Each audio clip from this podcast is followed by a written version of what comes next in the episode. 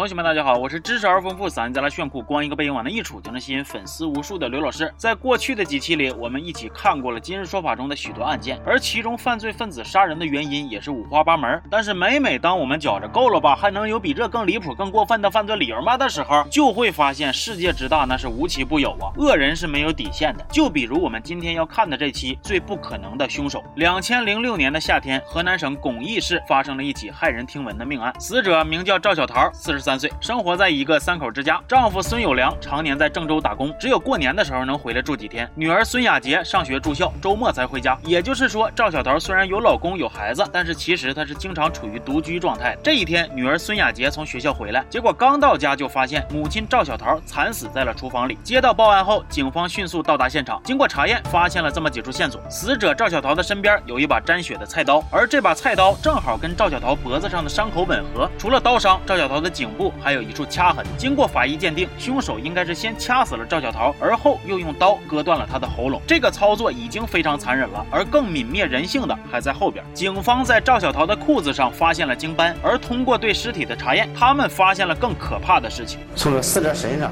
没有抵抗伤，推断死者很可能是杀死后被人强奸。院子到厨房有拖拽的痕迹，而赵小桃裤子的臀部位置也因摩擦而产生了破损。通过分析裤子上的泥土以及拖拽线索，警方得出结论：凶手是在院子里杀死赵小桃之后，将她拖拽到厨房进行施暴的。同时，法医很快给出了赵小桃的死亡时间，大概就是在报案的前一天晚上七点到九点之间。另外，在赵小桃家围墙外有一个用瓦片砖土新盖的鸡窝，警方在这儿发现了一块断口平整、新鲜的碎瓦片。同时，赵小桃家的门锁也并没有被撬过。的痕迹，警方由此推断出凶手应该是踩着鸡窝爬墙进入到院子里的。而且由于村子的位置比较偏僻，平时几乎没有陌生人会来，再加上凶手行动的轨迹似乎是对赵小桃家非常熟悉，外加上他翻的那个墙有两米五，对体力也是有一定的要求的，所以警方觉得凶手应该是一名熟悉赵小桃的男性。因为赵小桃所在的村子大多都是年迈的老人，年轻体壮的不是太多，再加上走访的过程中村民们给提供的一些线索，警方慢慢的开始有了怀。怀疑的对象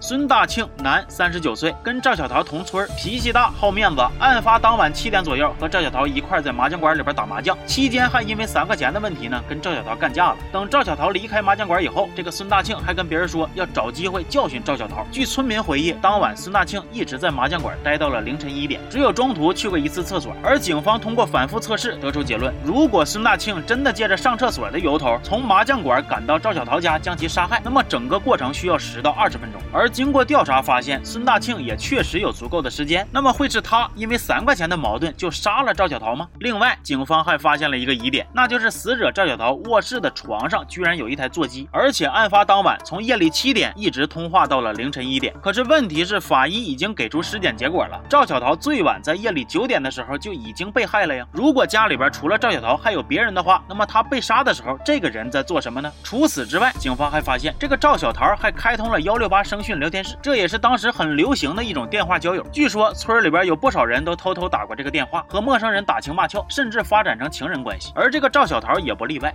这女的在这个幺六八里边认识了好几个男，他们经常联系，有时候也会出去吃饭、见面。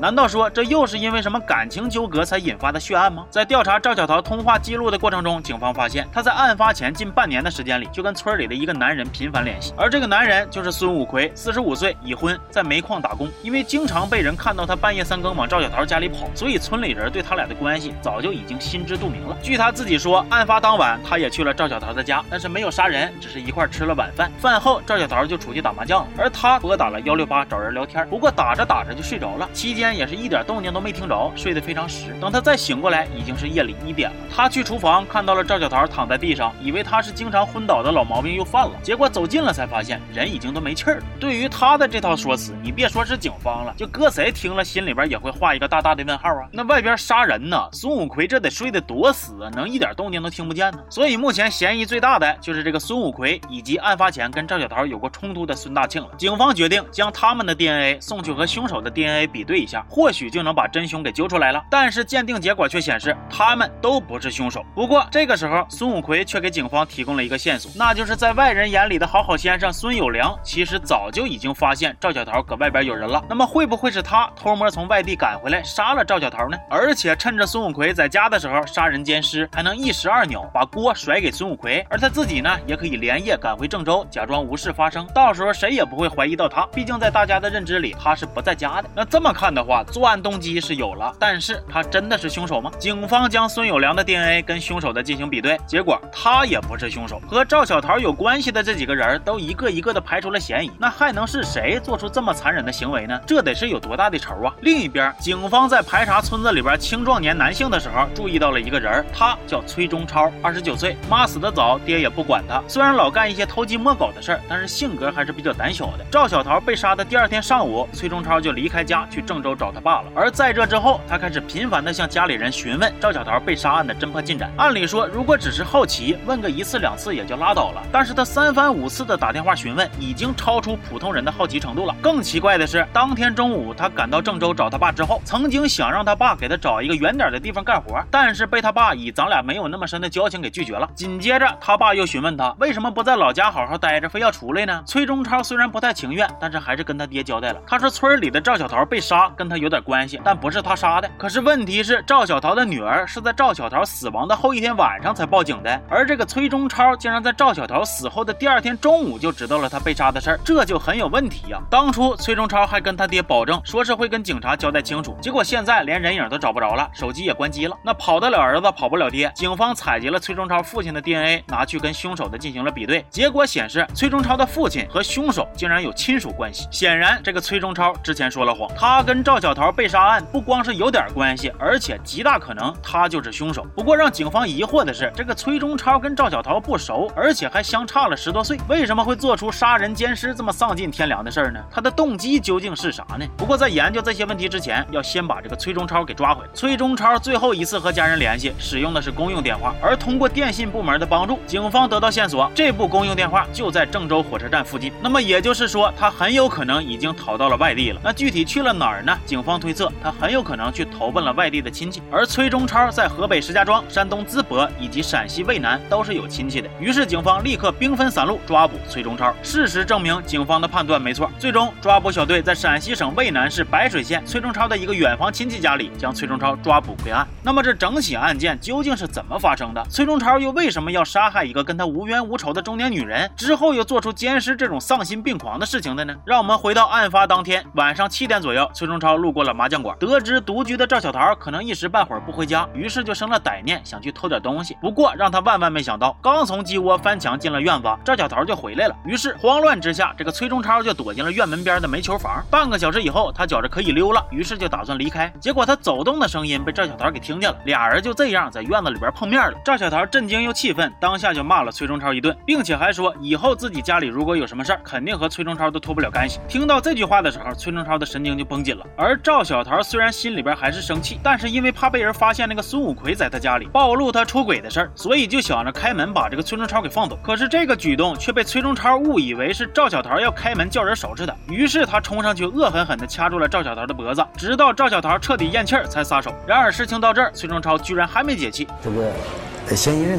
把人杀了以后呢，他就考虑过他心里不平衡，呃，认为我来偷东西，东西也没有偷到，反而把人给杀了，啊，心里边不平衡，就考虑着干脆我给他强奸了。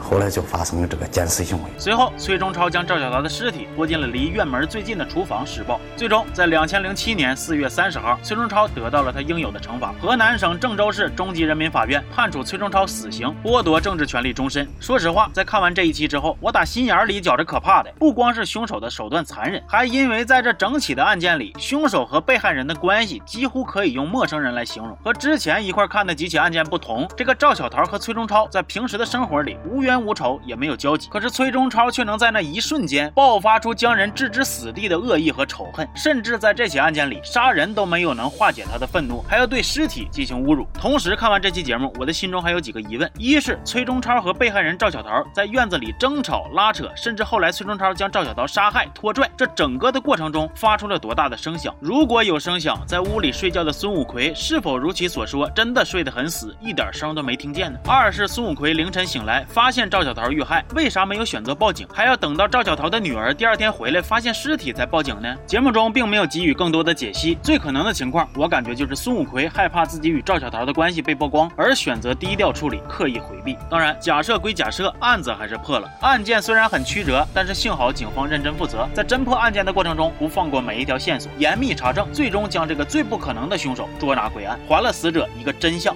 和公道。行，那么这期就先到这儿了，我是刘老师，咱们下期见，